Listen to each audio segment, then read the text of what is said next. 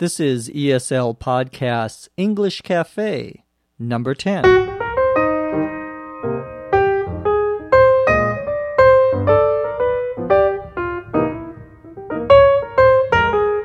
Welcome back to the English Cafe. I'm your host, Dr. Jeff McQuillan, and along with Dr. Lucy Tse, we are coming to you from the Center for Educational Development in Los Angeles, California. On the English Cafe today, we're going to talk about the Super Bowl and pizza.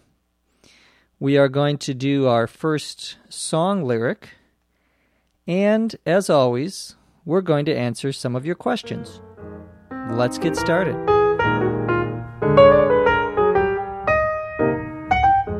Before we get started today, I want to thank everyone who has emailed me their comments and questions.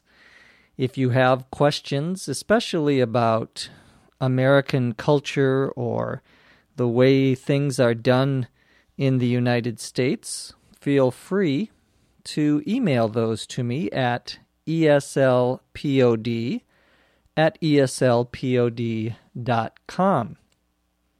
A couple of uh, weeks ago on the cafe, we talked about Martin Luther King, the famous civil rights uh, advocate, an advocate, A D V O C A T E, is someone who uh, is in favor and does something to uh, in favor of a certain idea or a certain person. In this case, the idea was for civil rights. He was an advocate. He worked for that goal.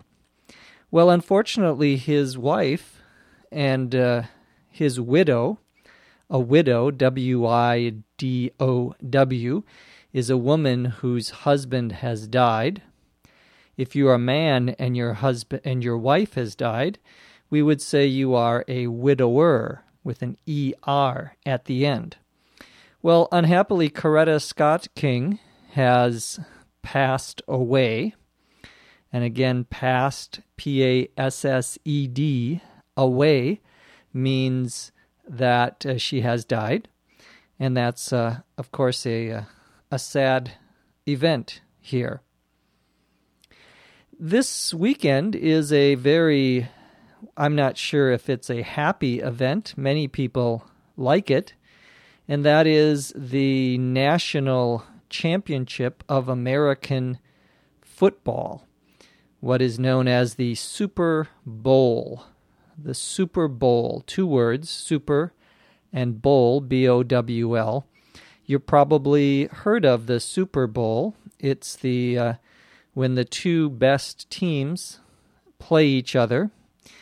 And this year, I think it's in Detroit, Michigan, which is in the sort of in the uh, northern eastern, but not.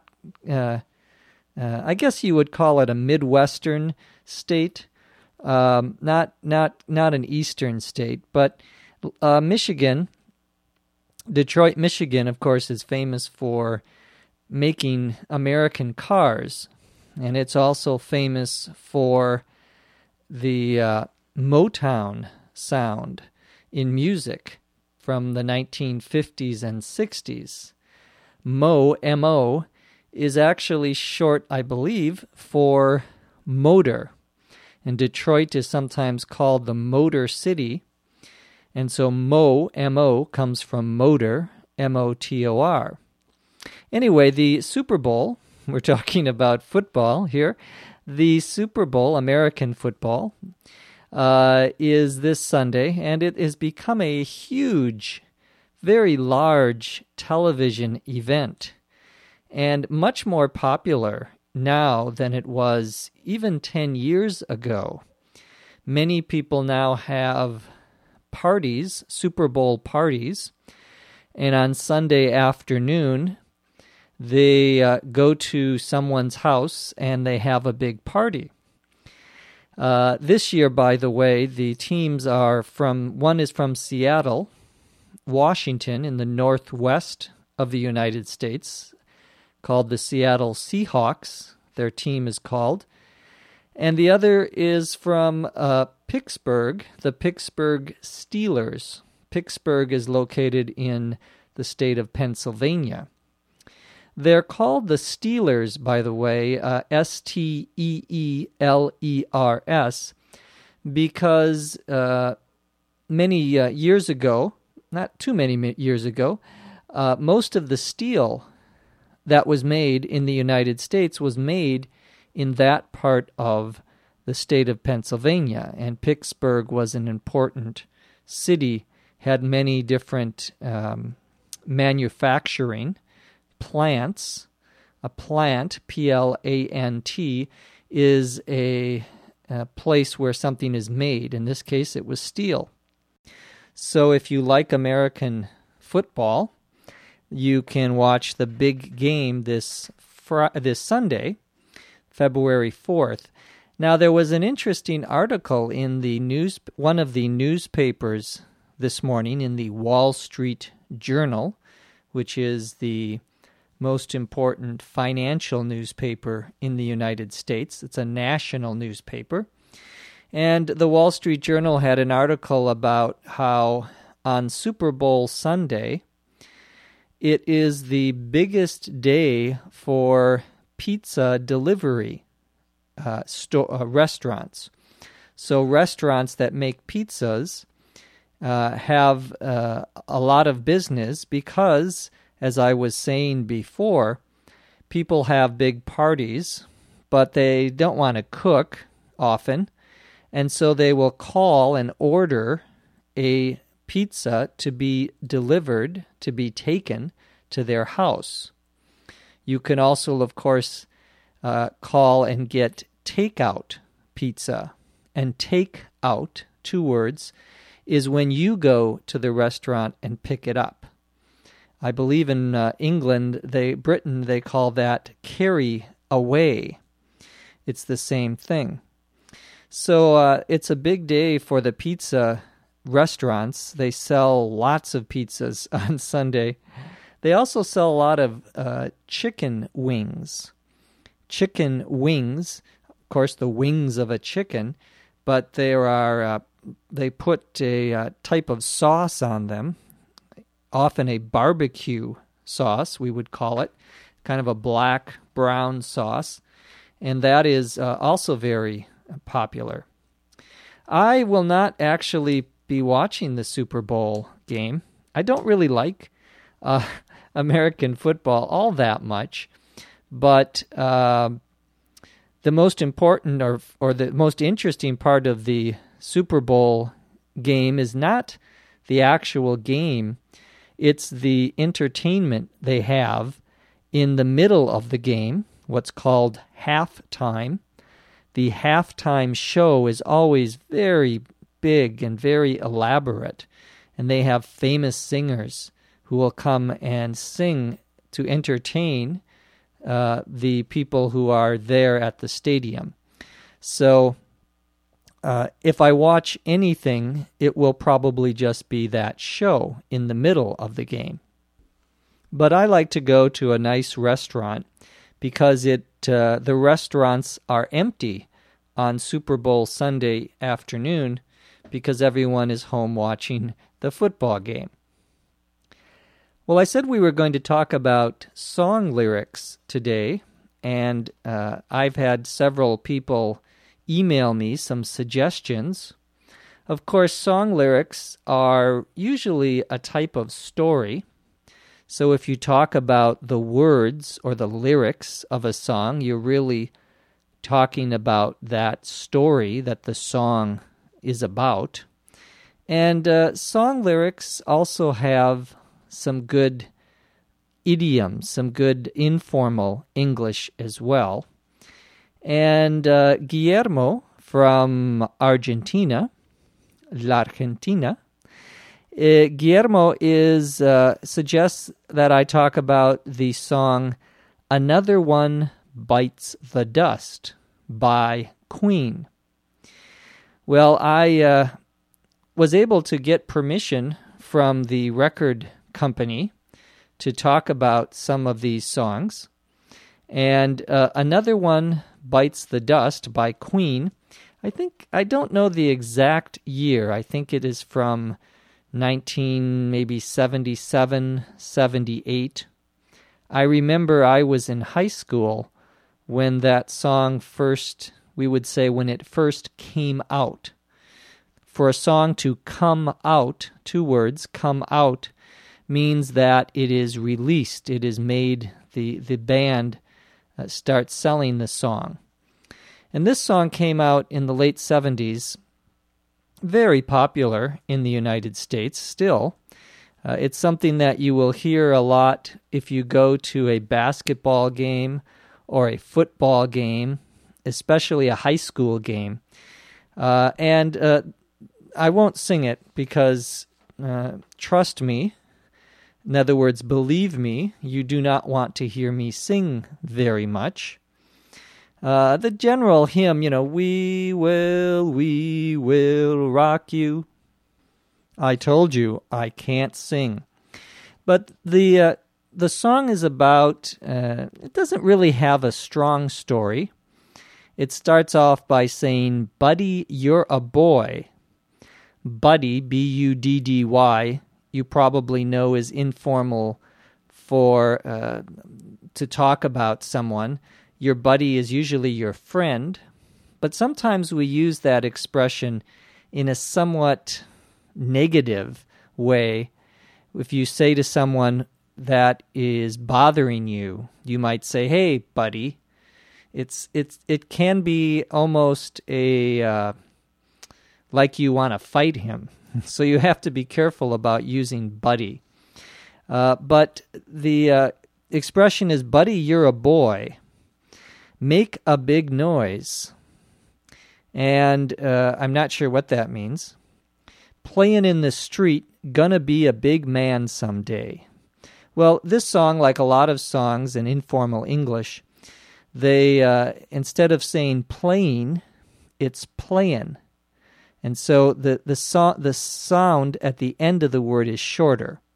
So playing in the street, gonna, of course, is going to, going to be a big man someday. You've got mud on your face. Mud, of course, is if you put water in uh, in uh, dirt from the ground, you get mud. So this poor guy, this poor uh, buddy, has mud in his face. You're a big disgrace. To be a disgrace, D I S G R A C E, means that you uh, you are an embarrassment. You've done something wrong you're a disgrace. It's a very negative thing to say about someone. The last line of the first part of the song is kicking your can all over the place. Again, kickin' is short for kicking, and your can would be a, a can that uh, you may see on the street, a piece of an empty can that you would kick. The chorus of the song, and chorus, C H O R U S, is the part that they repeat over and over again, is We Will Rock You. Now, this can mean a lot of things. Uh, it, it usually means that we are going to defeat you, that we are going to, uh, we're going to fight you and then we will defeat you. You will lose. So uh, that's sort of why it's always used or often used at uh, competitions at football and basketball games. Well, the rest of the song isn't really, there isn't really too much to talk about. There's one expression about uh, gonna take on the world.